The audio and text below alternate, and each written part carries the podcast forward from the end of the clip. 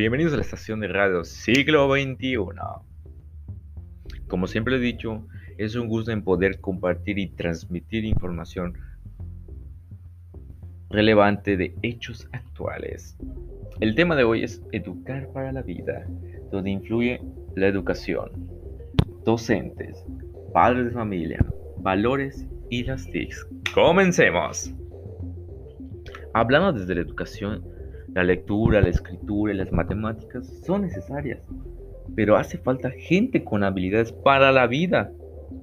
Refiriéndome a la habilidad de relacionarse con la gente, liderar equipos, comunicarse bien, transmitir una visión. Estamos conscientes que existen dos tipos de líderes y todos pertenecemos a una de las dos categorías. Podemos ser un líder nato un líder circunstancial. ¿A qué quiero llegar con esto? Los líderes natos son los que lideran porque es su hábito, son líderes naturales. Son niños que cuando salen al recreo se hacen con el equipo de fútbol. Pero esos son el 10 o 15% de la población. ¿Qué pasa con los otros 85 o 90%? Es ahí donde están los líderes circunstanciales. Esos son los que dirían, yo no me considero un gran líder, pero si estoy en la situación apropiada, una que sintonice con quién soy, con mis pasiones, con mis capacidades y talentos, justo en ese lugar sería muy bueno. Todos hemos visto en la escuela niños que son callados y tímidos. Y cuando los pones en otro lugar dices, wow, qué talento, ¿cómo lo hizo? ¿Qué ha hecho? Pues déjenme decirles que se ha encontrado en su situación. Ahí me surge una duda. ¿Los docentes hacen que los niños encuentren su situación? ¿O solo están siguiendo lo que les pide el programa? Esta pregunta nos hace reflexionar sobre qué le deben enseñar y cómo se lo deben enseñar los educandos. Todos tenemos el liderazgo dentro, pero siempre hay un lugar donde todos puedan sacarlo. Por consiguiente, los educadores deben plantear situaciones didácticas para que cada alumno se encuentre en su situación. Y además logren ser competentes. Aquí también aparecen otras dudas. ¿Por qué al momento de evaluar no todos obtienen el nivel de desempeño competente? ¿Sucede por culpa del docente? O qué factores impide a los estudiantes obtener ese nivel de desempeño. Es por ello que los docentes necesitan ser visuales. Me refiero a observar a los alumnos y conocerlos. Y la única manera de conocerlos es a través del diálogo y una comunicación de manera empática, que además va a fortalecer el vínculo de maestro-alumno. Otra estrategia realmente muy buena sería contar con el apoyo de los padres, puesto que ellos son el pilar para que los educandos adquieran mejor formación para su vida. La NEM hace mención que los padres también son corresponsables para que sus hijos sean capaces de integrarse en la sociedad y mejorar su calidad de vida. Pero ¿qué implica? Asistir a la escuela para saber cómo le están yendo sus hijos en la escuela y el dado caso que el niño presente alguna dificultad en una materia, que ellos se encarguen en brindar ese apoyo. También pueden reforzar lo que aprendieron en la escuela planteando situaciones que apliquen en su vida cotidiana. Pero, siendo sinceros, todo esto se logrará si realmente los padres de familia tienen la disposición y el interés de que sus hijos sean autónomos y capaces de usar su creatividad para crear proyectos innovadores con el fin de mejorar su calidad de vida y además aportar algo bueno para la sociedad en el área profesional donde se desenvuelve el individuo. Ahora bien, con base en las consideraciones anteriores, para que los niños alcancen un desarrollo integral, también se requiere de dos factores importantes. Uno de esos es la formación de valores. Usted se preguntará, ¿Por qué a través de los valores mis hijos logran un desarrollo integral? Déjenme decirles que los valores siempre lo aplicamos en nuestra vida cotidiana. Pero muchos no conocemos algunos valores o más bien no lo aplicamos de una manera adecuada. ¿Pero por qué surge esto? Nosotros como personas, los valores que nos enseñan nuestros padres son los mismos que le enseñamos a nuestros hijos.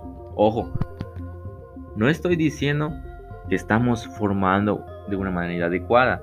Simplemente no indagamos más sobre los valores con respecto a saber qué otros valores existen y cómo podemos aplicarlos en nuestra vida cotidiana.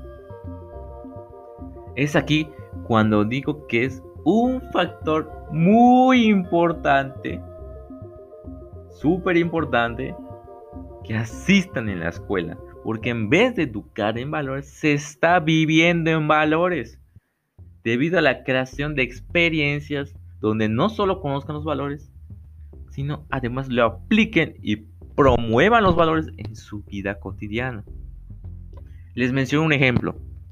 Hoy tuve la oportunidad de hablar con un maestro de educación física. Muchos piensan que la educación física solo se basan en entretener a los niños con base a juegos. Pero con esto que les voy a decir, les hará cambiar su manera de pensar. La educación física contiene tres componentes pedagógicos. Uno de ellos es la integración de la corporalidad. Esto hace referencia al conocimiento de sí mismo, en saber cuáles son mis debilidades y fortalezas, lo aplica a través de situaciones didácticas que requieran de gestos y expresiones corporales. Además, influye la parte emocional y actitudinal con respecto a qué es lo que siento al conocerme y qué debo hacer para mejorarme. Esto engloba a la zona de desarrollo proximal, debido a que se requiere de ciertas experiencias que implemente en su vida personal profesional y los hábitos. Por otra parte, los educadores físicos plantean situaciones didácticas de manera colectiva. Beneficia a los alumnos ya que tienen que ser empáticos al momento de comunicarse con sus compañeros. Dicha situación hará que los niños a través de su conciencia reflexionen en cómo estoy hablando, cómo estoy pensando y cómo estoy actuando. Pero, ¿qué pasa si también se aplica el otro componente pedagógico, que es creatividad en la acción motriz? Sería enriquecedor porque serán capaces de diseñar diversas respuestas para resolver la situación que se les presente. En otras palabras, están utilizando como fuente principal su creatividad y a su vez obtienen el pensamiento estratégico que ocasiona una variedad de esquemas conectivos que lo pueden usar como referente para aplicar en una situación que se le presente en su vida cotidiana. Si hacemos que estas estimulaciones sea de manera continua, se volverá un aprendizaje activo para que los alumnos realmente sean autónomos capaces de resolver situaciones cambiantes. Además, el hecho de interactuar con diferentes personas también desarrollan valores tales como la solidaridad, la empatía, conciencia del otro, gratitud. Bueno, para ser más específicos, desarrollan valores afectivos, sociales y éticos. Por este motivo es de suma importancia la educación física. Seguidamente, otro factor para que los educandos adquieran un desarrollo integral es con base a las TICs. ¿Por qué? Porque nos encontramos en un contexto donde ahora las personas se les conoce como ciberciudadanos. Esto sucede porque la tecnología ha causado un gran impacto en los seres humanos, causando que dichas tecnologías se apliquen en todo momento. Pero aquí surge una duda. ¿Realmente le estamos dando el uso correcto a las TICs?